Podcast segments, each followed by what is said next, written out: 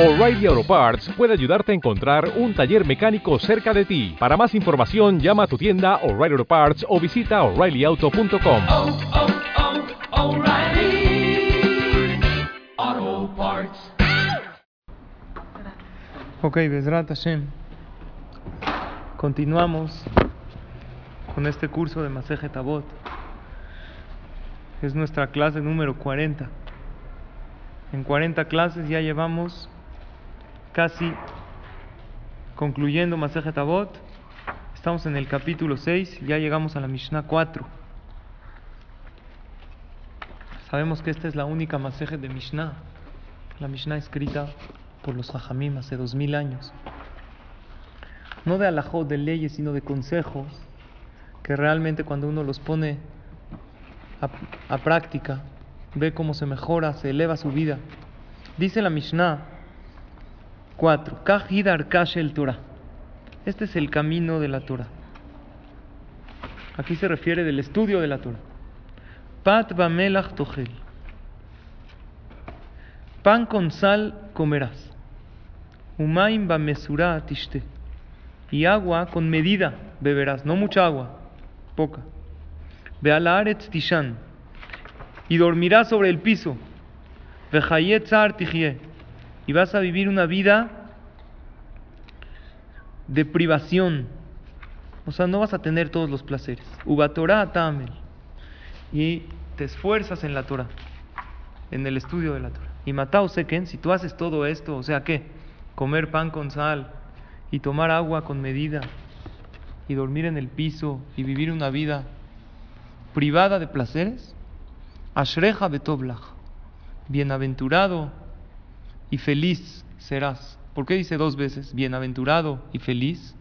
Ashreja la. Vas a ser feliz en este mundo y bienaventurado y te van a dar una recompensa muy grande en el Olama ba. Esta es la primera parte de la Mishnah. La verdad no se entiende. Así se estudia Torah. Vean la mesa que tenemos. La Mishnah dice que hay que estudiar Torah comiendo pan con sal, dormir en el piso. ¿Conocen Jajamim que duermen en el piso? Que viven una vida privada de placeres. ¿A qué se refiere la Mishnah? Aquí la Mishnah no se refiere que tienes que hacerlo tal cual, sino que tienes que estar dispuesto.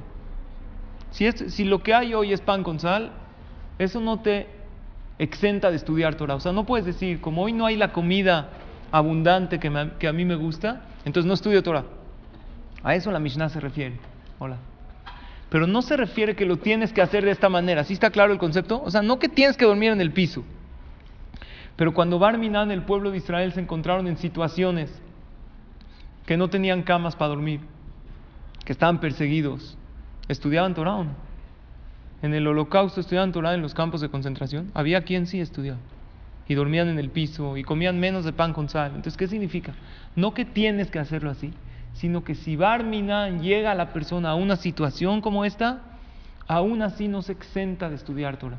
O sea, el estudio de la Torah es como la comida para la persona. Así como una persona tiene que comer para vivir, uno tiene que estudiar Torah para vivir espiritualmente. Y si una persona por falta de comodidades o de facilidades no estudia Torah, no es un pretexto válido, no es una, un argumento válido para no estudiar. Pero no es de que así lo tiene uno que hacer. Hoy en día estamos muy lejos de esto, pero un poquito sí podemos acercarnos a esto. O sea, no tanto perseguir los placeres. Los jajamim dicen, por ejemplo, si estás comiendo algo muy rico, un helado así delicioso que te encanta, la última cucharada no te la comas, déjala. Algo muy especial, algo que te fascina. Te estás haciendo de shopping, así compraste de todo. Una cosita, no, este arreglito. No es de que es jarame. Te puedes vestir, tener 300 pares de zapatos. Les digo 300 porque una persona me dijo, una, un hombre así, viene al Cristo, me dijo, mi esposa tiene 300 pares de zapatos. Dije, ¿estás exagerando? Me dijo, no, de verdad, 300. ¿Ustedes tienen 300 o no? 300. Ni en una zapatería hay tantos. ¿Sí? ¿Tú sí? Un hombre, dos. Unos de Hall, unos de Shabbat. Ya. Puedes tener muchos, pero no perseguir tanto. Eso se llama un, como un tipo de ayuno. Cuando una persona está muy deseoso de comer algo. No es haram taref, no, no es taref, todo perfecto. Y el último bocado no se lo come así porque es el, el placer. Ya, ¿Para qué acabártelo todo? Dejarlo se considera como si hizo muchos, muchos ayunos. Para nuestra categoría, eso es lo que podemos hacer. O sea, esta Mishnah, ¿por qué? Porque como que demostrar yo no vivo para el placer. El placer es un, Hashem creó el placer como un medio para poder servirlo a él mejor. Todos los placeres, las comidas, los viajes, todo eso, la Torah no está peleada, pero son como un qué, como un medio, no como una finalidad. Entonces, al abstenerte un poquito de un placer, eso haces un ejercicio que no vives para tener placer. Después, cuando una persona no está dispuesta a abstenerse de ningún tipo de placer, el día que le falta una cosita sufre mucho. Pero el que está acostumbrado a que no todo, incluso en la educación de los hijos, es necesario que los niños sepan que no todo hay que comprárselos. Aunque el papá tenga los medios, es importante que el papá le diga a los hijos, esto no, por está muy caro. ¿Pero por qué? Sí, tenemos, sí pero está caro. Aunque tenemos, aunque puedo comprártelo. Un niño que crece recibiendo todo, cuando crece más, se lleva grandes decepciones en la vida cuando ve que las cosas se logran con esfuerzo. Y lo mismo pasa con el ser humano adulto. Cuando no está acostumbrado a prescindir de ningún placer, cuando sí necesita abstenerse de algo, no aguanta y sufre y ya no disfruta todo lo que realmente sí tiene. Entonces lo que dice aquí la Mishnah es estar dispuesto a esta categoría. Pero ¿por qué dice la Mishnah? Si haces esto, vas a ser feliz en este mundo y te va a ir bien en el Olama ¿Cómo feliz en este mundo? ¿Ustedes creen que el que estudia Torah y duerme en el piso y come pan con sal y toma agua con poca medida va a ser feliz en este mundo? Está sufriendo.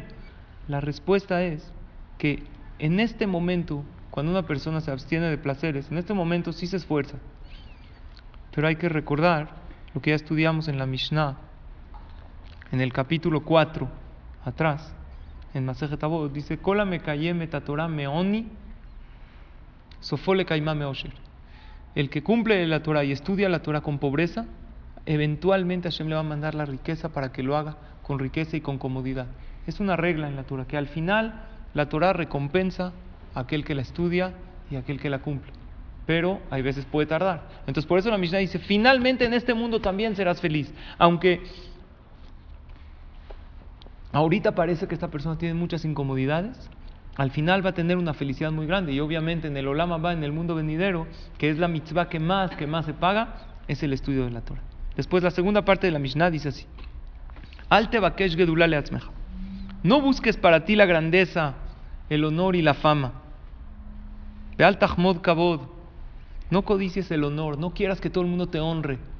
No pretendas ser el centro, la popularidad, el protagonismo. Aléjate. Yoter milimudaj hace. Haz más de lo que has estudiado aún cosas que no has estudiado, hazlas. Ahorita vamos a entender a qué se refiere. Vealti tabele shulchanam shel. Y no desees la mesa de los reyes. gadol mi Porque tu mesa es más grande que la de ellos. Vekitrach gadol mi kitram. Y tu corona es más grande que la corona de los reyes. Veneemanu bal melachteja sheyeshalem leja sechar peulateja. Y Hashem es fiel el que aquel que te contrató, o sea que es Hashem que te contrató para este trabajo espiritual, que te va a pagar una gran recompensa por tu labor. Entonces vamos a empezar cada consejo a analizar. El primero, ¿cuál es? No busques grandeza, no busques eh, resaltar. ¿Ustedes vieron la fiesta de los 15 años de Rubí o no la vieron? ¿Sí? ¿Fueron o no? Hubo promociones, en Interjet, todo paquete. ¿Qué pensarían? Cuando estábamos platicando en la casa, Diego Kashem hizo esta noticia. Un fenómeno, algo impresionante. ¿Cómo puede ser que el Señor, ¿cómo se llama? ¿Saben? Crescencio. Sí, así se llama de verdad. Este señor Crescencio Ibarra, él difundió una invitación a la fiesta de su hija. ¿Dónde era? ¿Dónde? ¿Saben o no? En San Luis Potosí. ¿Cómo se llamaba el lugar? Se llama La Joya, Pero el nombre no le hace honor al lugar, porque es un lugar, si ustedes lo ven en internet, donde hay casas a, media obra, así vive la gente, como ranchos, lugares donde nada que ver con una joya. Y él difunde una invitación y dice, están todos invitados a la fiesta de mi hija Rubí, la quinceañera más famosa de México, si no del mundo. ¿Cuándo oyeron ustedes una noticia así? ¿No es algo impresionante? El 26 de diciembre. ¿Cuántas invitaciones creen ustedes que se recibieron de gente que confirmó su asistencia? Más de un millón de personas que confirmaron. Obviamente no llegaron tantas personas. Llegaron solamente 30 mil personas. Solamente. ¿Saben lo que es eso? Estaba platicando con mis hijas de todo este tema el 26 de diciembre. Estaba el primer tema de las noticias. Hubo un muerto en la chiva de 10 mil pesos que se llevó a cabo. Y lo increíble fue, mis hijas me estaban diciendo que son adolescentes, ¿para qué padre? Una niña que no era nada, de repente se hizo famosa, todo el mundo habla de ella, ya salió en varios programas de la tele, la entrevistaron. Sin embargo, yo le dije a mis hijas que no es nada envidiable su situación y no lo digo como consuelo. Todos deseamos la fama por dentro, cuando en una cierta edad decimos que padre. Sin embargo, esta niña Rubí, en toda la fiesta no sonrió una sola vez. Vean todas las fotos de ella, seria. La familia puso una valla para que los miles de espectadores no se acerquen, no los interrumpan en la comida. Se les salió de las manos algo que ellos no querían. Ellos no querían que haya tanta gente, a lo mejor les gustó un poquito la fama, pero claro que no disfrutaron en familia lo que ellos querían. Esta niña puede ser que en unos años diga cómo no disfruté esa fiesta, que me hice famosa. Seguramente en 10 años la van a entrevistar a la quinceañera. ¿Cómo se ve después de 10 años? Cuéntanos tu experiencia, ya con otra madurez. Pero el hecho que no haya sonreído una sola vez a mí me llamó muchísimo la atención. ¿Vieron o no las fotos? Todos no están en la. Estuvo interesantísimo el tema, ¿cómo? Era lo que más se vio en las, en las noticias. Lo increíble si Hashem hizo que esta noticia, esto suceda, que el mundo esté hablando de eso, que está rarísimo. Unos dijeron que fue un truco para cubrir el gasolinazo, pero yo no creo, ¿ustedes creen? Hay tres frases que hoy en día ya no se oyen. Perdón, te amo y tanque lleno, por favor. Ya se acabaron esas. Olvídalo. Yo, yo creo que la verdad sí fue algo que Akadosh Baruj hizo para que aprendamos un musar en la vida. El ser humano no estamos hechos por naturaleza para resaltar. Aunque realmente creemos que aquellos que resaltan, y no tenemos que ir a los famosos tan grandes, no siempre esa persona, la más popular del grupo y la que siempre está rodeada de gente, por dentro está contenta y está feliz. El Pirkeabo dice, Alte Bakesh Gedulale Atzmeja. No busques esa grandeza, ni por la Torah que sabes, ni por generalmente por tu persona. De Altahmod Kabod no desees el honor. Y ahora viene el consejo tan importante que es Yoter milimudaj hace. Haz más de lo que estudiaste. ¿Cómo puede hacer uno más de lo que estudió? Si no estudió, pues no sabe hacerlo. ¿Cómo? Aquí se refiere a que hay cosas que una persona no estudió, pero sabe. Hay ciertas alajot. A lo mejor no estudiaste todas las alajot de kashrut con profundidad, pero hay muchas cosas que sabemos. ¿Y saben por qué no las estudiamos? O no las preguntamos para que no nos comprometan. Pero la Mishnah te dice, la Torah, la religión judía, es una religión de acciones. Nosotros sabemos que tenemos dos tefilín, el de la mano y el de la cabeza. Una pregunta yo les hago, ¿cuál está más tiempo en el cuerpo del hombre? ¿El tefilín de la mano o el de la cabeza? ¿O igual? ¿Qué opinan? ¿Cuál se pone primero? El de la mano. Después, ¿cuál se pone? El de la cabeza. ¿Cuál se quita primero? El de la cabeza. Y después el de la mano. Quiere decir que el de la mano permanece mucho más tiempo. Si nosotros agarramos los años de la vida del hombre, el tefilín de la mano permaneció en él mucho más tiempo. Dicen los jamín por qué. El tefilín de la cabeza representa los pensamientos, las intenciones, que son maravillosas. El tefilín de la mano representa las acciones. Al final del camino, lo que a Kadosh Barujú le importa, claro que las intenciones son buenas. Hay gente que dice, sí, tuvo buena intención, o no tuvo intención de afectarlo o de lastimarlo, pero finalmente lo hiciste. Entonces lo que al final le importa a Kadosh Baruj son las acciones. ¿Qué pasa si hay una alajá que tú no sabes si esto se puede realmente o no? Porque no lo has estudiado. ¿Cuál sería la postura correcta según lo que nos enseñan nuestros jajamín? Abstente. No sabes si se puede o no. Eso es yoter milimudaj hace. Más de lo que has estudiado haz. Si algo no lo has estudiado, no lo sabes, y en este momento no lo puedes investigar, abstente. Si has escuchado algo y todavía no lo has estudiado a profundidad, no te sentaste a estudiar, pero escuchaste o oíste de algún jajam en alguna clase que esto es prohibido, que esto es prohibido comer, que esto es prohibido hablar, y todavía no sabes realmente la profundidad o el porqué de la mitzvah. De todos modos, ¿cuál es el consejo? Abstente. ¿Por qué? Es tu alma. Nadie comería algo que tiene duda si le hace daño a su cuerpo, o si Barminan tiene algún veneno, nadie lo haría. El alma, con más razón, que uno debe abstenerse de no hacerle daño. Después la Mishnah dice, no desees la mesa de los reyes, porque aunque tú no tengas mesa de reyes y ese honor que ellos tienen, tú tienes, dice la Mishnah, una mesa más grande y tú tienes una corona más grande. ¿A quién le está hablando? Al que tiene la corona de la Torah.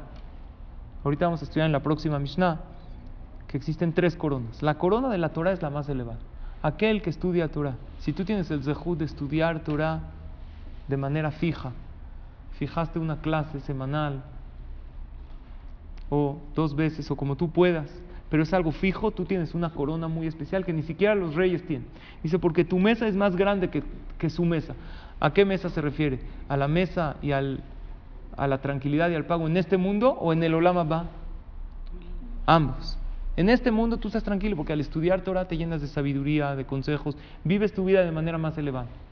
Y en el Olama va ni hablar. Está escrito, dice la Gemara, los profetas Hashem les enseñó un poquito, salud, lo que es la parte en el Olam Abba, y todavía no podemos entender. Pero los grandes, grandes profetas, por ejemplo nosotros, a nuestro nivel, agarra el placer más grande que existe en el mundo y multiplícalo por millones y todavía no llega. No entendemos. Pero los profetas todavía entendieron un poquito el placer que hay en el mundo venidero para el que cumplió con la palabra de Hashem.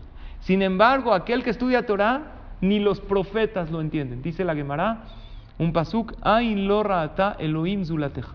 No hubo un ojo de un ser humano, aún el profeta más grande, aún Moshe Rabbenu, más que Dios, es el único que sabe el pago que le espera a aquella persona que estudia Torah.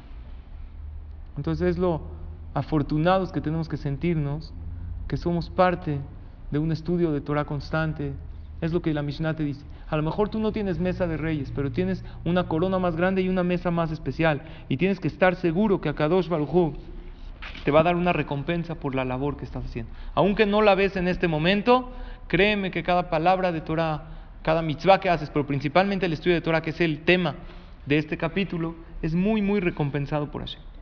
Ahora sí vamos a pasar a una Mishnah que es muy conocida, que habla esta Mishnah, la Mishnah He y la Vav, es la Mishnah 5 y 6, de 48 virtudes que tiene que tener el ser humano para adquirir la Torah. En verdad podríamos analizar cada una de las 48 y dar una clase por cada virtud. Sin embargo, vamos a, a mencionarlas y a explicarlas en breve para que entendamos estas 48 virtudes. Y esto nos va a ayudar para que nuestro estudio de Torah realmente perdure en nosotros y se haga una adquisición. ¿Cómo se llama este capítulo? Los Ajamim le llaman Kinyan Torah. ¿Qué es Kinyan? ¿Quién sabe la traducción de la palabra Kinyan? Adquisición. Algo que es realmente tuyo. Nada de lo que tiene la persona material es realmente de uno, porque muchas veces uno lo pierde. Sin embargo, lo espiritual es realmente de la persona. Y la Mishnah nos va a decir con qué 48 virtudes puede uno adquirir la Torah. Nada más para que nos demos una idea de la grandeza de los hajamim. Tenía una Gemara que en este momento no la traje. De un hajam que tenía tantas y tantas virtudes que a Kadosh Baruj escuchaba su tefila. La Gemara en Maseje Ta'anit cuenta de un hajam que se llamaba Abba En realidad, no era hajam. No lo llamaba la Gemara Rab. No tenía el título de hajam. Era una persona normal que trabajaba. Y cada vez que había sequía Ahora, nada más hay que entender algo. Cuando no llueve hoy en día, no es lo mismo que antes. Anteriormente, una sequía era Barminan peligro de muerte, hambruna, la gente se moría en la calle. Hoy en día, si no hay agua, traen de otro lugar. En el tiempo de en Eretz Israel hubo una sequía, un año, no llovía una gota de lluvia. Imagínense la tragedia, el hambre, los niños desfallecidos en la calle. Jajamín del tiempo de la Gemara pedían tefilá y su tefilá no se contestó. Estamos hablando de Jajamín de hace dos mil años. ¿Eran grandes o no? Gigantes, enormes. Ellos sabían que cuando ya la tefilá no se contestaba, que vayan con Abba Gilkia. Ni siquiera era un jajam. ¿Saben quién era? Un agricultor, un campesino. Y su tefilá siempre era escuchar. ¿Por qué? Él tenía ciertas virtudes. Y estas virtudes las adquirió por medio del estudio de Torah y por las midot que él tenía y que él das trabajó. La Gemara cuenta que fueron los Jajamim, fue una escolta de Jajamim con Abba Gilkia. Esto cuenta la Gemara en Masejet Tanit en la página 23. Fueron, era de lo más honesto que hay. Fueron con él a pedirle que pida tefilá para que llueva. Él estaba en el campo, trabajando el campo.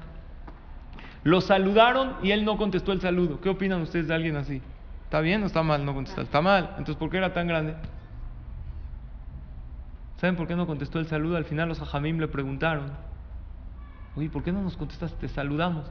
Dijo, yo estoy trabajando, él era pobre, él está trabajando con alguien que lo contrata por hora. Y si yo lo saludo, en ese momento me distraigo de mi trabajo. Y le estoy robando a mi patrón, a mi jefe. Entonces por eso lo saludaron, como que hizo un ademán que ya los oyó, pero no los puedo decir, hola, ¿qué hay? Porque si deja de trabajar un segundo, le está robando. Hay veces una persona tiene un empleo y hace sus llamadas personales en el trabajo. Si está contratado con un sueldo, es prohibido que haga sus cosas personales porque no está dando su máximo rendimiento, por lo cual a él lo contrataron. Y así la Gemara cuenta también otras cosas, otras conductas raras. Él tenía eh, herramientas de trabajo del campo. Acabando su trabajo, él tenía como una capa, una especie de capa o túnica que se ponía para trabajar. Acaba su trabajo, se dobla la capa, se la pone en un hombro y todas las herramientas, el pico o la pala, se las pone en el otro hombro. Le preguntaron los jamín, ¿por qué? Póntelos encima de la capa para que no esté sobre tu hombro. Dijo, no, lo que pasa es que la capa me la prestaron. El que me la prestó no me la prestó para recargar las herramientas ahí. ¿Para qué me la prestó? Para resguardarme del sol, del calor. Era una honestidad algo impresionante. Y después él era tan humilde que él llegó a su casa y sin decirle a los jajamim, empezó a rezar, a rezar y llovió. Su tefilá era recibida inmediatamente. Era humilde. Le, baja con los jajamim y le dice, ¿qué quieren de mí? No, venimos a pedir para que llueva. Ahí está, ya llovió, ya no me necesitan. Y los jajamim le dijeron, nosotros sabemos que llovió por tu tefilá. Por ti llovió. Porque tú le pediste a Shem. Y la Gemara cuenta algo más todavía. Se suben él y su esposa a la azotea de su casa. Él de un lado y su esposa de otro. Las nubes negras de la lluvia, después de un año de sequía, ¿por dónde vinieron? ¿Por qué lado? No por su lado, por el lado de su esposa y por ahí empezó a llover. Los jajamim dijeron, la verdad, dinos la verdad. Nosotros nos dimos cuenta que cuando tú y tu esposa subieron a pedirte fila al techo, por humildad, no querían que, que sepan que fue por ustedes, vimos que del lado de tu esposa empezó a llover primero. ¿Por qué? Dijo muy fácil. Ella tiene más de jud que yo. Cuando viene un pobre a mi casa a pedir comida, él tenía muy poca comida. Mi esposa le da de la comida que tenemos. Pero cuando a mí un pobre me viene a pedir, yo le doy dinero, yo no tengo comida con él. Entonces ella le acerca más el provecho, el hambriento come más rápido con ella. Ella tenía ese sejú, tenía un amor a la gente muy grande. Y también cuenta ahí que había un grupo de, de Yehudim que se comportaban muy mal. Y este jajam, Abba él rezó que Barminan que fallezcan. Ya que, que, Hashem se los lleve, ya que no hagan averot. Pero su esposa no pidió eso Hashem. ¿Qué pidió? No que se mueran, que hagan teshuva. E hicieron.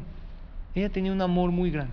Entonces nosotros vemos que gente tan grande, hay gente que busca segulot para que su tefila sea recibida. Los jajamim del tiempo de la Gemara, ellos iban con aquel que no era jajam, pero tenía honestidad, tenía humildad. Esas son segulot. No hay atajos. La gente busca atajos o trucos. ¿Qué hago para que mi tefilá se reciba? ¿Hay algún amuleto? Salud. Cuando una persona tiene más tiene humildad, eso hace que su tefilá sea recibida. Y vamos a ver estas 48 cosas que la persona se llena de ellas. O sea, esto es de doble, de doble vía. Cuando estudias Torah, te llenas de estas cosas. Y para que tengas Torah, tienes que tener estas cosas para que la Torah recaiga en ti. O sea, tienes que trabajar en ellas estando estudiando Torah. Dice, Gedolá Torah yoter mina keuna umina malhut. Es más grande el estudio de Torah, más que el ser Cohen o el ser rey. ¿Alguien aquí es Cohen o no? Yo. Tú eres Cohen. El Cohen tiene una categoría muy grande. Pero yo era, ya no soy. No pierde su categoría. Ah, no. No. De hecho está escrito, eso te conviene escucharlo, que el que se casa con una Cohen, su esposo tiene que honrarla, aunque el esposo tiene que honrar a la mujer siempre, el que se casa con una Cohen tiene que cuidarse aún más, porque el Cohen tiene una categoría muy especial. Es de los grandes, grandes, elevados del pueblo de Israel. Sus verajot se reciben. Entonces, la verdad, los que no somos Cohen, envidiamos un poco. Oye, ¿yo qué culpa tengo? Yo no nací Cohen. Ellos son una categoría especial. Cuando venga el Mashiach, los Kohanim sirven a Kadosh Baruj. Sus esposas tienen el zehut de comer de los korbanot, de los sacrificios. El Kohen siempre tiene una categoría elevada. Pero hay una categoría también, Umina Malhut, los que son reyes. Hay unos que vienen sangre azul. El hijo de rey es, rey, hereda el trono. Los de la tribu de Yehudá. ¿El Mashiach de qué tribu va a venir? ¿De qué tribu es? El Mashiach tiene que ser descendiente de David Amelech. ¿Y David Amelech de qué tribu viene? De Yehuda. ¿Eso qué quiere decir? Que el Mashiach es un ser humano. No es un ángel, es un ser humano, pero tiene que comprobar su descendencia cuando venga el Mashiach, su descendencia que viene de David Amelech. Un ser humano tzadik, justo. O sea, yo seguro no soy el Mashiach porque yo soy Leví. O sea, si pensaban que soy yo, descártenme. Porque yo soy Leví. Yo vengo de la tribu de Leví. Tiene que ser uno que venga de David Amelech. Y ellos tienen una categoría muy grande. Pero hay una categoría más grande que la que una y que el reinado. ¿Cuál es? La categoría de la Torah. Y eso sí depende de ti. Tú decides si quieres pertenecer a esta gente. O sea, existen grupos elevados en el pueblo de Israel. Los Kohanim, los reyes. ¿Y cuál es el grupo más elevado de todos? Aquellos que deciden ser estudiosos de la Torah. Y para eso no necesitas ser jajam, necesitas ser abrej. ¿Qué necesitas? Proponerte estudiar Torah de manera fija, no ocasionalmente, sino fijamente, como ya hemos estudiado, Kabata y Tim la Torah. En el momento que tú tienes una clase fija de Torah, ya formas parte de ese grupo, el más selecto del pueblo de Israel. ¿Qué opinan? ¿Vale la pena? Es más grande que los Kohanim y más grande que los reyes. ¿Por qué? La Mishnah trae una prueba. Dice. El reinado se adquiere con 30 virtudes. O sea, el rey tiene que tener 30 virtudes. Hay 30 leyes del rey. Y a la vez también son ventajas que él tiene. Vea que una vez Bearba. Y los Koanim tienen 24 virtudes. 24 ventajas. Y también leyes. Hay 24 alajot y también partes del corbán que se le daba a los Koanim. Esto es en lo que es el reinado y en la que una. Pero la Torah, ¿cómo se adquiere? No con 30, no con 24, con 48. Entonces quiere decir que es más elevado. Si se necesita más trámites para adquirir Torah, ¿qué quiere decir? Que es más importante que para adquirir reinado y que una. Dice, vea Torah, nignit, de barim. Entonces vamos a poner atención a estas 48 cosas. Y vamos, cada vez que digamos una de estas 48, vamos a autoexaminarnos. Esta Mishnah, la G, nos trae 23. Y la otra Mishnah, la Mishnah Vav, nos trae las siguientes, hasta completar el número 48. Entonces vamos a ver, Bezrat Hashem, en el tiempo que tenemos, esta Mishnah, las primeras 23. Y cada cosa que vamos a decir, yo quiero que cada una nos examinemos y digamos, yo tengo esta. Si no, la trabajaré para lograr adquirir la Torah. Pero si me falta una de las 48, entonces me va a faltar en mi integridad, en mi estudio de Torah. Y quiero también aclarar que estas 48, algunas de ellas aplican no nada más para adquirir Torah, sino para adquirir cualquier conocimiento que tú quieras. Si quieres estudiar cualquier conocimiento, medicina o psicología, o, hay muchas de estas que aplican. ¿Ok? Pero vamos a empezar estas 48 y ustedes mismas van a ver cuáles aplican en Torah y cuáles. La 1, ¿cuál es? Beluen y estas son. Uno es Betalmud. Talmud significa el estudio. O sea, no se puede adquirir Torah si uno no estudia. Parece muy obvia, ¿no? ¿Cuál es la uno? No la entiendo bien. Claro, si no estudias Torah, pues no tienes respuesta. Hay quien puede pensar que como yo vengo de descendientes jajamín, aunque yo no estudie, como yo crecí con ella, en mi casa yo respiro Torah.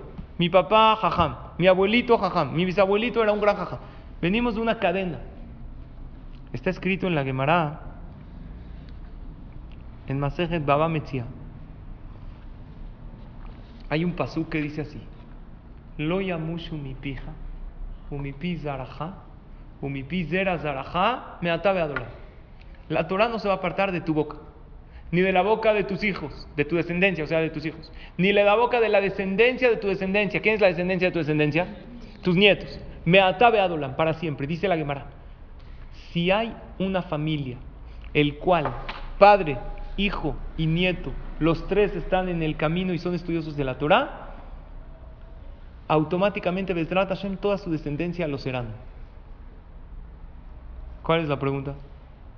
Hay gente, hijos de Jajamí, mis nietos, o que, que, que no estudian, que no cumplen incluso. La Gemara dice, mi Elach, de la tercera descendencia en adelante, Torah Mahzeret Alachzania Shela. La Torah regresa a su hospedaje. O sea, como que en esta familia hospedaron a la Torah, entonces la Torah regresa. Pero dicen los Jajamim lo siguiente: La Torah regresa a su hospedaje, a esa familia, porque le dieron hospedaje. Pero un huésped que regresa al lugar donde lo invitaron, para poder acceder, ¿qué tienes que hacer? Abrirle la puerta. Por más de que regrese, si no le abren la puerta, entonces, en una familia donde hay tres generaciones, abuelo, padre e hijo que estudia, salud, que estudiaron Torah, la Torah regresa, o sea, tiene más facilidad esa generación que sean todos eruditos y estudiosos. Sin embargo, si uno no quiere estudiar, ya está en él. O sea, la Torah regresa hacia él y él tiene más facilidad. ¿Quién es más fácil que sea un gran jajam? ¿El hijo jajam Obadiah Yosef o yo? Él seguro, él tiene más facilidad, creció con un papá así. Sin embargo, si él no estudiaría, por más facilidad que sea, no aprovechó la facilidad que tiene.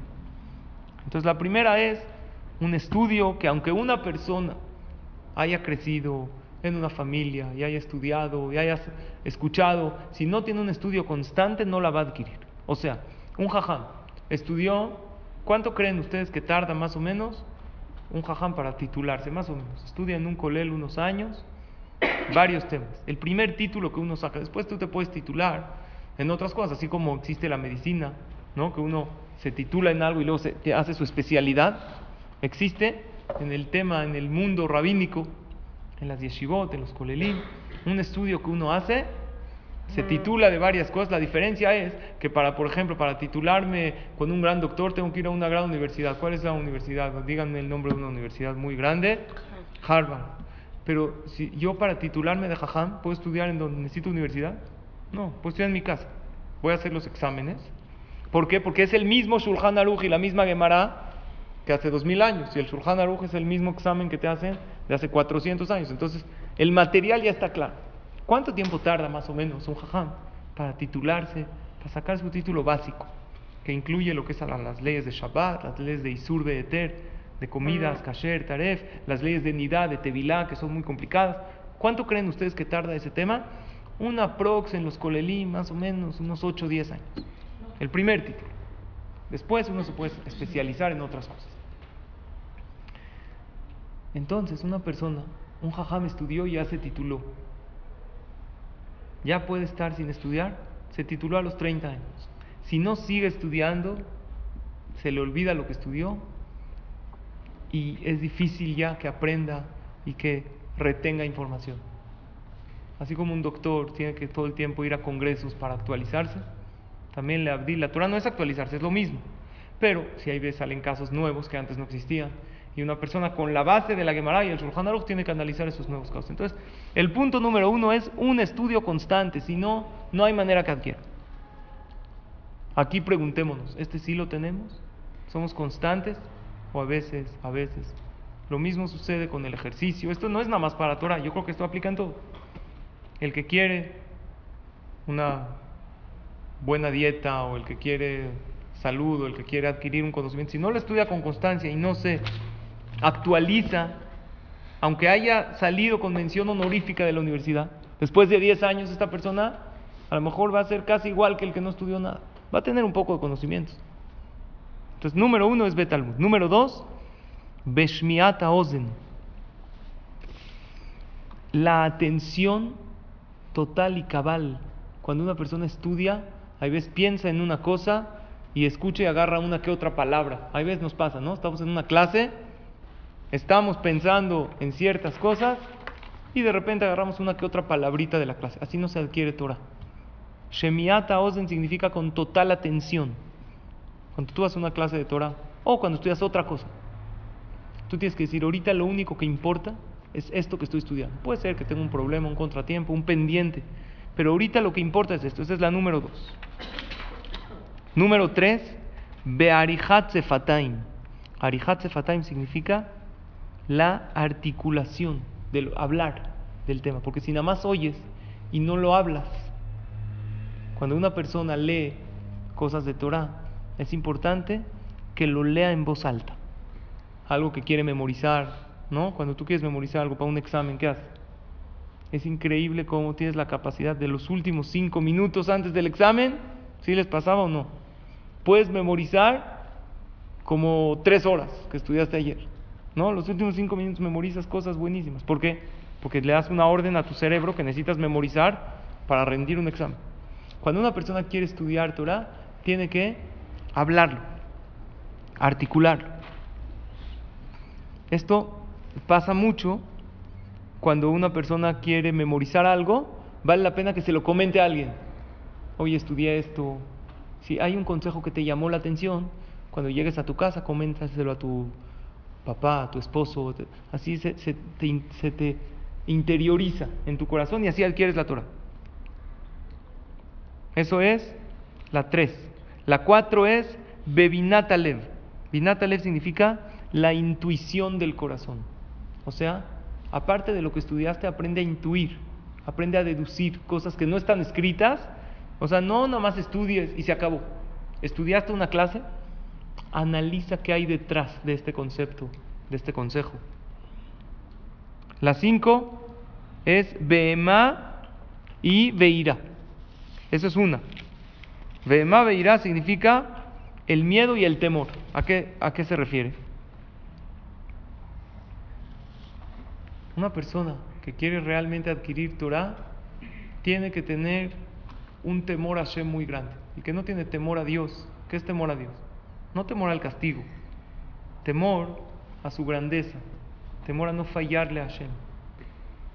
¿Es bueno el miedo o no? ¿Qué dicen ustedes? Sí. Depende. Hay miedo buenísimo. En realidad, hay gente que dice, no, no metas miedo. Pero ustedes saben que toda la vida vivimos con miedo. ¿Tú sabes que tu corazón está lleno de miedos? Tienes miedo al gobierno, tienes miedo a la devaluación, tienes miedo a Trump, tienes miedo al dólar, tienes miedo a muchas cosas. Pero todos esos miedos los puedes cambiar por uno. El temor a Hashem y estar todo tranquilo de todo lo que... Por eso el rey Salomón dijo un pasuk muy importante. Dice Shelomo Amelech, Ashre Adam mefajed tamid, umakshe libo y polverra. En Proverbios capítulo 28. Bienaventurada la persona que siempre vive con miedo, pero el que tiene duro su corazón y no tiene miedo de nada, al final cae en el mal. Es bueno ese miedo, porque ¿qué es miedo? Oye, si hago esto, ¿qué pasa? Me da miedo que si fumo se deteriore mi salud. Me da miedo que si no me cuido en esto me pase. Son miedos positivos. ¿Cuáles son los miedos no buenos? El que vive constantemente con miedo, que esto me va a pasar, que no voy a tener parnasá, que me voy a enfermar. Esos miedos no son buenos. Pero los miedos que uno piensa, ¿qué va a pasar por mi acción? ¿Cuál es la reacción de esta acción? Es buenísimo, porque así la persona vive con conciencia. Entonces, uno para adquirir Torah tiene que tener temor a Kadosh y temor a sus acciones. Lo que hago, ¿qué pasará? Me da miedo que si hago esto, me pase esto. Entonces es un miedo positivo porque me abstengo de hacer lo malo. ¿Está bien? Esa es la 5. La 6 es Beanavá. ¿Qué es Beanavá? Humildad. Uno no estudia para que lo honren y no quiere llamar la atención y por dentro no se siente superior, siempre es humilde. Él estudia Torah no para resaltar, como dijimos en la Mishnah anterior. Es una condición básica para poder adquirir Torah, humildad. Los hajamim dicen que la Torah se compara en una de las varias cosas al agua. Una de las peculiaridades del agua, ¿cuál es? Que siempre deja el lugar alto y busca el lugar bajo. Cuando hay agua en una montaña, se va a lo más bajo posible. La Torah posa en los humildes, el que se siente superior, el que habla con prepotencia, el que siempre busca resaltar en él, aunque estudie Torah, no va a perdurar en él la Torah. Entonces dice la Mishnah, si quieres tener Torah en tu vida, trabaja en la humildad. Por ejemplo, las anteriores aplican también en el estudio de cualquier otra ciencia, ¿no? Estudia constantemente, escucha, repásalo, deduce. Pero esta no. Puede ser un médico muy presumido y muy creído y ser excelente médico. En Torah no hay. No puede haber esta combinación. Es excelente, Jajam, sabe muchísima Torah, pero es muy creído y muy prepotente. Estas dos cosas no se encuentran en una sola persona. O una u otra. No existe. Puede saber Torah, pero no la adquirió. De- después de un tiempo se le olvida, o no la transmite, o no la aplica. Para adquirir Torah, un ingrediente básico, que es el número 6, ¿cuál es? Humildad. Número 7, besimha, con mucha alegría. El que está triste no puede adquirir Torah. ¿Cómo se logra la alegría? Las palabras, la, la palabra besimha son las mismas letras que machshava. ¿Qué es machshava? Pensamiento. En una Mishnah anteriormente vimos, en el capítulo 5, que todo amor que depende de algo no es amor verdadero. ¿Se acuerdan de esa Mishnah? Porque cuando se acaba ese algo, se acaba el amor. Pusimos el ejemplo de uno que se casa con una mujer por su belleza que le apantalló. Después van a tener problemas eventualmente, porque la belleza de la mujer se va a terminar y ya no la va a querer. O se casó por el dinero que le iban a dar. Cuando se acaba el dinero ya no hay amor. No es un amor verdadero. La misma regla aplica en la alegría. Toda alegría que depende de algo no es alegría. Si tu alegría depende de tu salud o de tu dinero, o que la gente te hable bonito, o que te inviten a las fiestas, o que te veas bien, entonces no es alegría verdadera, porque eventualmente ese algo se va a acabar. Entonces la persona ya no va a estar contento. Hashem nos dio la capacidad de alegrarnos sin depender de cualquier situación. Entonces por eso un ingrediente básico para adquirir Torah es alegría. Cuando uno está triste, es presa fácil de cualquier tipo de daño. Cuando uno está contento, nadie puede contra él. De hecho, Esther Amalcá, ella, la historia de Purim, ¿se acuerdan o no? Ella ideó un plan para salvar a los judíos. ¿Cuál era su plan? ¿Quién sabe? Reunió a quién? A Amán y a Hashverosh. Y en una de esas reuniones, ella lo encara a Amán y dice, él es el que nos quiere destruir y a Hashverosh no. Pero ¿cuántas reuniones hubo? Tres. La primera, Esther no pudo contra él. La segunda, tampoco pudo. Hasta la tercera pudo. ¿Qué, qué pasó? La Megilá dice en las dos primeras reuniones Amán estaba Feliz. contento, feliz. Vayetze Amán. Cuando uno está contento, hasta el rasha más grande no puede encontrar él. Nadie le puede hacer nada. Ni el mejor plan, porque está uno contento. Cuando uno está contento, está uno protegido de todo. Amán estaba feliz. ¿Por qué? Porque tenía poder, porque estaba... No importa, no era una, alegría que dependía de algo, pero ahorita tenía ese algo. En la tercera reunión, Amán vino todo cabizbajo y todo sucio, porque lo habían degradado y le echaron suciedad en su cabeza y vino todo triste. Ah, cuando vino triste, dijo Esther, este es el momento. Cuando uno está triste, se le baja su mazal, su suerte. Cuando uno está contento, tiene buena suerte, buen mazal, todo le va, todo le sale. Entonces, por eso un requisito interesantísimo para estudiar Torah, ¿cuál es? Besimha. ¿Este cuál es el número? ¿En cuál vamos? Siete. Ocho. Betahara. Nos faltan 40 más. Betahara, ¿cuál es? Pureza. Pureza. ¿Qué significa pureza? Un hombre, hay diferencia aquí, hombre y mujer. La pureza del hombre es que el hombre no tenga pensamientos de inmoralidad, porque el Yetzer hará se apodera más sobre el hombre que sobre la mujer, la mujer también, pero más el hombre que su debilidad. Si el hombre cuida sus ojos y, y si está casado, respeta Tevilá, entonces tiene pensamientos puros. porque nada más desea a su esposa y ese deseo es válido y es, no nada más válido, es mitzvah, es positivo. Pero si no hay pureza en su casa, cuando no hay, no respetan la mitzvah de Tarata Mishpaha, entonces no se renueva y se aburren de lo mismo. Y el hombre empieza a desviar su pensamiento, que después ese pensamiento se traduce eventualmente en averot, en pecados, en infidelidades, en cosas muy graves. Y así no hay Torah. Un hombre que no tiene pensamientos puros no puede adquirir Torah. Y en la mujer, obviamente, la parte que a ella le concierne, toda la parte de pureza. No, no necesariamente que tiene que estar pura. Una mujer puede estudiar Torah cuando no está en sus días de Tahara. Claro, puede rezar, debe, es lo mismo. A ella no le afecta. El tema es cuando el hombre tiene un contacto con ella, a él le afecta. Para ella es parte de su proceso natural que Hashem le creó. Entonces, ¿a qué se refiere la pureza? En la mujer, estando casada, cuidar correctamente la pureza, eso le hace que adquiera Torah. Pero si ella no lo cuida, entonces la impureza que ella tiene por no sumergirse en la tevila, ella se queda con esa impureza y esa impureza que ella tiene provoca un choque para que no le entre la Torah. Entonces me han preguntado ustedes, una soltera que no va a la tevila, ¿no le entra Torah? Respuesta, mientras no tiene la obligación, no es impureza. ¿Está claro? Lo que la Torah obliga a la mujer es ir a la tevilá cuando se tiene que purificar. Cuando no, no es impureza para ella, no le afecta. ¿Ok? Número 9. Beshimush Jajamim. Shimush Jajamim significa el servicio a los sabios. ¿Qué es el servicio a los Jajamim? ¿A qué se refiere la Mishnah? ¿Servirlo al Jajam? ¿Atenderlo? ¿Traerle un té? ¿Eso? No. Servicio a los Jajamim significa acercarse a ellos y ver su vida privada. Tú puedes aprender del Jajam más, no inmiscuirse en su vida. Pero si tú vas con el Jajam y un día le echas un aventón y lo escuchas cómo contesta el teléfono, yo aprendí muchísimo de mis Jajamim, acompañándolos a su de la yeshiva, salía en Israel o en México también.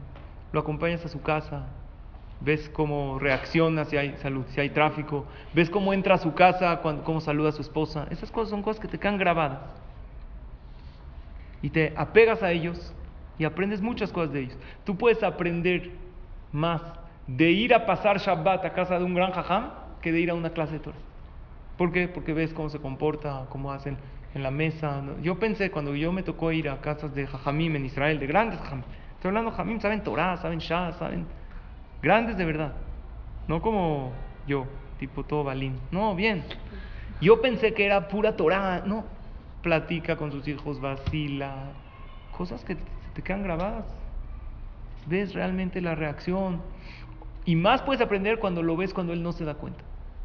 Lo yo veía en la ventana en Israel, veía cómo camina, cómo llega. Lo ves concentrado o cómo se baja del taxi. El jajam, el Rosh Shiva venía en taxi todos los días de su casa. Siempre le agradecía y era sabido. Rabades, el Rosh Shiva, le daba una muy buena propina al taxista todos los días. Cada vez que él hablaba al sitio de taxis para que vengan por él, todos se, se peleaban por él. Porque él daba, costaba 30 que le daba 40. Así es, espléndido. No era rico necesariamente, pero le hace sentir bien al otro. Gracias por tu trabajo. Ese tipo de comportamiento, eso es Shimush Jajamim. Acercarte a la vida privada. Ir a la casa de un jajam sin que esté el jajam también aprendes en lo que lo esperas. Ves cómo se ve su casa. Es un librero. Ves una. De verdad hay cosas de que llaman la atención. Ves una casa bien puesta. Piensas que un jajam tiene que. No, vive bien, tranquilo. O cuando llegas y los ves comiendo, co- qué paz se respira en, su, en ese hogar. O me ha tocado, por ejemplo, llegaba a casa de mis jajamim, lo veo sentado estudiando, sus hijos jugando. Eso es algo que se me grabó, que yo dije, yo quisiera algo así en mi vida. Entonces eso es Shimush Jajamim, que es la nueve, acercarte. El que solo va a clases, pero no se acerca personalmente con un jajam, le va a faltar lo que es aprender Torah. La Gemara dice, Gadol Shimusha y Oter Milimuda. Aprendes más de acercarte y de ver su vida, más que estudiar Torah. La Gemara cuenta un- una anécdota muy drástica, que había una vez un jajam que estaba con su esposa, o sea, así en la noche ya platicando con ella. Y de repente oye un ruido de abajo de su cama. Dice, ¿qué hay? ¿Quién está aquí? Volteé, un alumno del, ¿qué es acá? Le dijo, la verdad, jajam, usted nos da clases pero yo quería ver cómo se comporta usted dentro de su hogar, cómo se comporta con su esposa. Lo regañó, lo corrió. Pero él quiso, se metió así sin que nadie se dé cuenta para ver qué platicaba con ella, cómo le hablaba, cómo la trata. Porque en la clase puede ser muy bueno, pero a ver, yo lo quiero ver en acción. Estuvo mal de su parte porque se metió en su vida privada, demasiado en su intimidad, pero vemos la lección de lo que es aprender de ellos. Bedikduk Haberim. Bedikduk Haberim es, es la 10. Seleccionar a los, a los compañeros, a los amigos. Porque uno puede estudiar mucha Torah, pero una mala influencia lo puede acabar. Por eso, si quieres crecer en los caminos espirituales, el requisito número 10 es, dime con quién andas y te diré quién eres. ¿Ok? Júntate con gente que te ayude a elevarte espiritualmente. 11. Bepilpula talmidim. La 11 es debatir con los alumnos. O sea, estudiaste algo con alguien y tú, y tú y él van a la misma clase. Oye, ¿qué entendiste de esto? ¿Te acuerdas de este consejo que vimos? Y comentarlo, vamos. ¿Sí o no? Esa es la 11. La 12 es Beishub. ¿Qué significa Beishub? Con tranquilidad. Una persona quita sus preocupaciones al estudiar. Pero si está intranquilo, si llegas a estudiar Torah toda tensa, y todo, no lo vas a adquirir. Ya llegaste, relájate, deja tu celular, concéntrate y shub, estate tranquila. Si una persona va al mejor spa, pero está pensando en mil cosas, está contestando su celular, aunque le hagan el mejor masaje, no va a sentir. Tienes que dejar todo. Ahorita lo único que importa es que estás aquí tranquila, que estás en el spa. El estudio de Torah es el spa de la Neshama. Para que haga un efecto en ti, tienes que tener, número 12, Ishu. Número 13, Bemikra, Bemishna. Estas dos son una. Estudiar los textos de los Jajamim. Tanto Mikra es Torah oral y Mishnah es, no, perdón, Mikra es Torah escrita y Mishnah es Torah oral. Porque si uno nada más tiene una sin otra, no va a entender la interpretación correcta. O sea, tienes que llenarte de conocimiento de lo que es la Torah, tanto escrita como oral.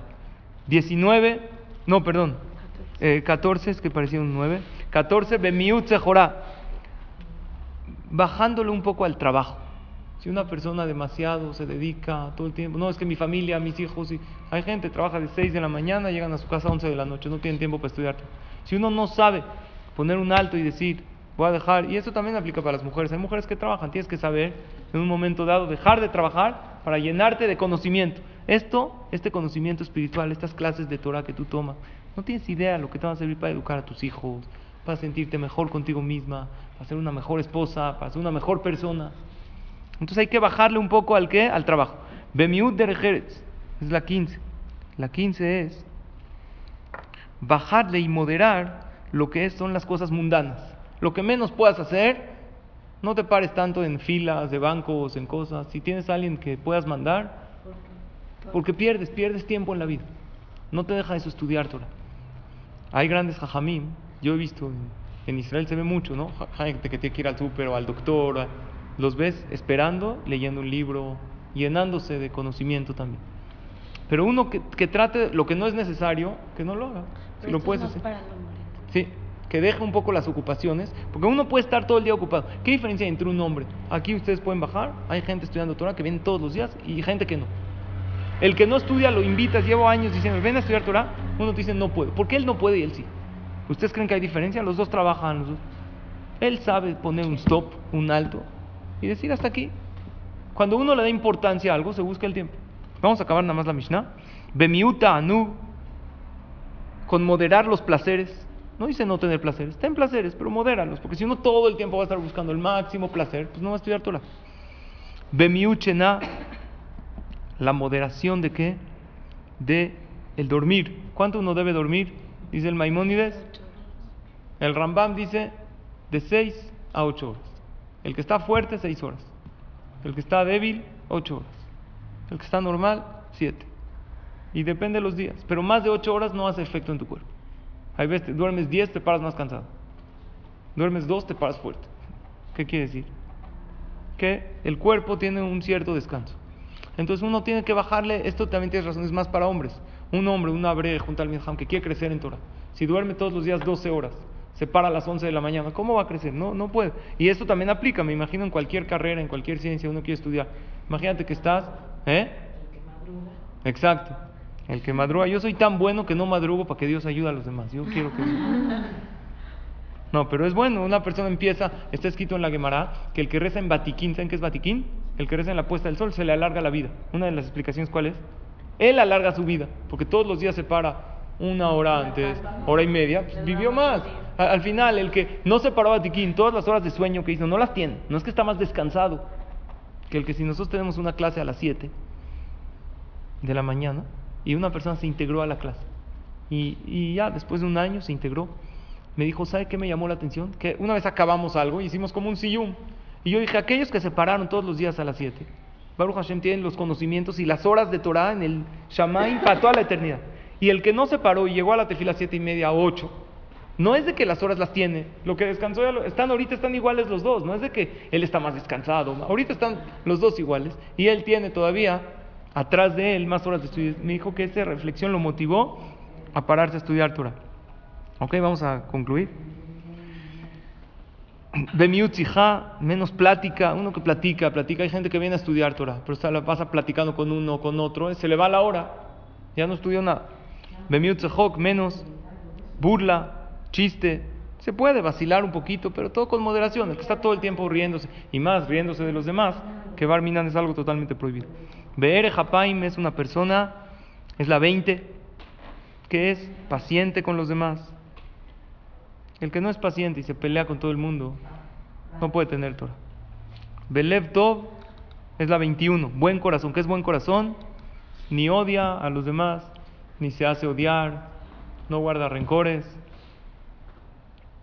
Por ejemplo, una pregunta, una pregunta de alajá, antes de acabar. ¿Qué pasa si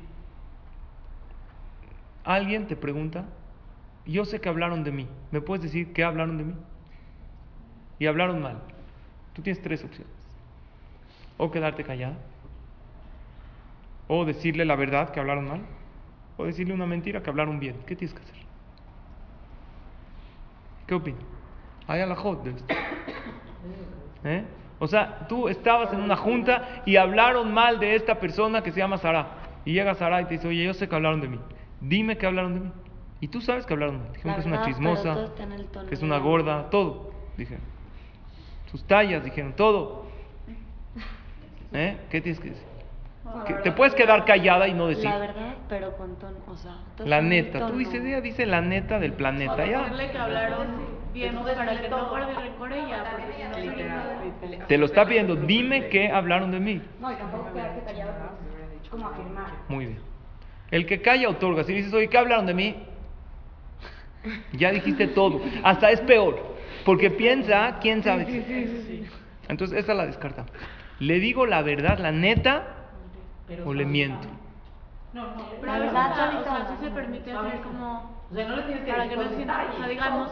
Muy bien. este, ¿Qué? Carona Cohen, digamos, Cambiaba para hacer Cambiaba, paz entre dos personas, para no hacer odio. Dice el Jafet Haim en Ah, Alajot mentir. Lashon Hara. Mentí. Mentir, pero decir Claro. todo. Hablaron bien de ti. Hablaron bien de ti, dijeron Ah, que no. estás flaca como, como nunca, cómo te ves increíble. No, yo no, estoy. No, no algo que se vea tanto. No, pero Dice, está no flaca y la señora sí, está. Sí hablaron, No. pero no dijeron No, nada. dijeron muy bien que tú eres una buena persona y la verdad sí te aceptaron a la junta y al... eh, ¿Y por qué no me hablaron? No, porque al final se les olvidó, pero sí, todos dijeron que tú eres una maravilla.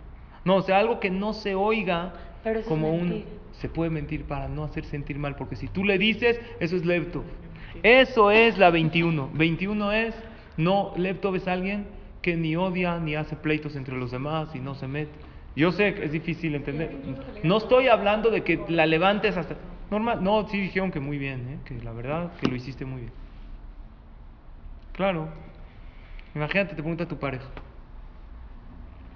Tú le preguntas a tu esposo, ¿qué dijo tu mamá de mí? ¿Qué le dices? Y tú sabes que esta Martami no es fácil de callar. Entonces él te tiene que decir, no, ¿sabes qué dijo mi mamá? Te quiere más que a mí. ¿Cómo? Desde que nos casamos, ya ni a, a mí no me pela, todo el tiempo me pregunta de ti, ¿cómo estás? Pueden decir eso.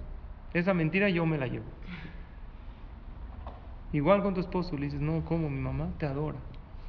Eres un hijo para ella.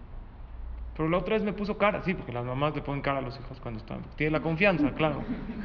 Al yerno, no, lo trata todo bonito. ¿Ok? Pero no que se oiga así tan fuerte. Eso es Levtov, exacto. Levtov, como así hacía Arona Cohen. No hacer odio. El que dice un comentario negativo y provoca pleito, eso es Regilut. Es tan o más grave que la Shonara. Es Regilut. ¿Qué es Regilut? Decirle, ¿sabes qué dijo él de ti? Tal cosa. Y Barminan hacen pleitos durísimos. ¿Qué es 22? Emunat Jajamim. Fe en los Jajamim. Si uno no tiene fe en los Jajamim, no, es que todo lo inventan. Todo. Yo digo, no creas, pero investiga. Antes de decir todo lo inventa. Hay gente que dice, ¿esto quién dijo que es verdad? Lo inventaron. Yo pregunto, ¿todos los que estudiaron, todos inventaron lo mismo? No es lógico. Dos, ¿tú crees que los Jajamim van a inventar algo para afectarse también a ellos? Hay gente que dice, no, ¿quién dijo que Shabbat es así? Nada más lo inventaron los Jajamim. ¿Qué ganan los Jajamim diciendo que el celular no se pone Shabbat? ¿Qué ganan ellos? ¿Por qué lo dirían? No, son inventos, son interpretaciones. Mucha gente dice. ¿Tú crees que los Jajamim va a interpretar algo que a él también le afecta? A él también. Y, y aparte él está inventando algo que a, toda, a él y a toda su descendencia, a todo Am Israel, ¿tú crees que se, por qué lo haría? No, analiza. Y ahí, cuando uno analiza, va a llegar a tener fe en sus palabras, que ellos lo están diciendo la interpretación de la Torah por el bien de nosotros. Y aún cuando uno ya hace esa lógica, entonces, aún cuando uno no lo entienda, va a decir, seguro saben por qué lo dice. Ahora, aquí se refiere a Jajamim, tanto del tiempo de antes como hoy en día. Ellos saben más Torah que yo, ¿no?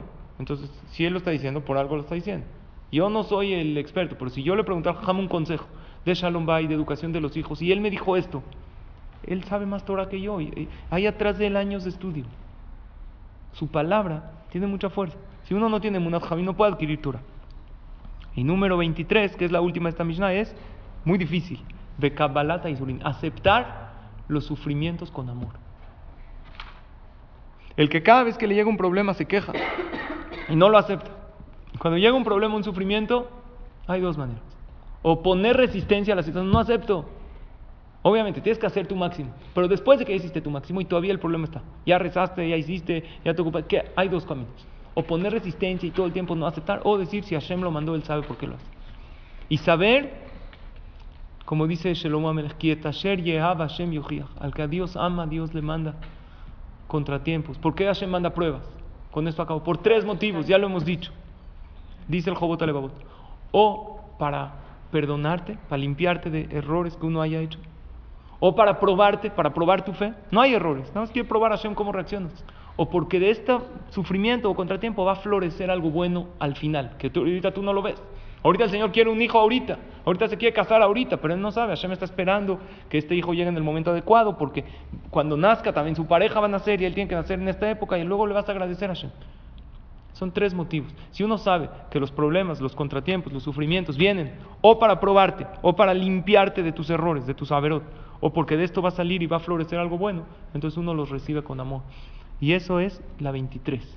Besrat Hashem nos faltan las otras para completar las 48, que las vamos a ver en la Mishnah Vav. Pero es importantísimo que tengamos presentes estas 48 cosas, porque ni- mientras más nos acerquemos a estas virtudes, más estamos cerca de adquirir la Torah y también de elevarnos espiritualmente. Gracias a todas por su atención, por su asistencia.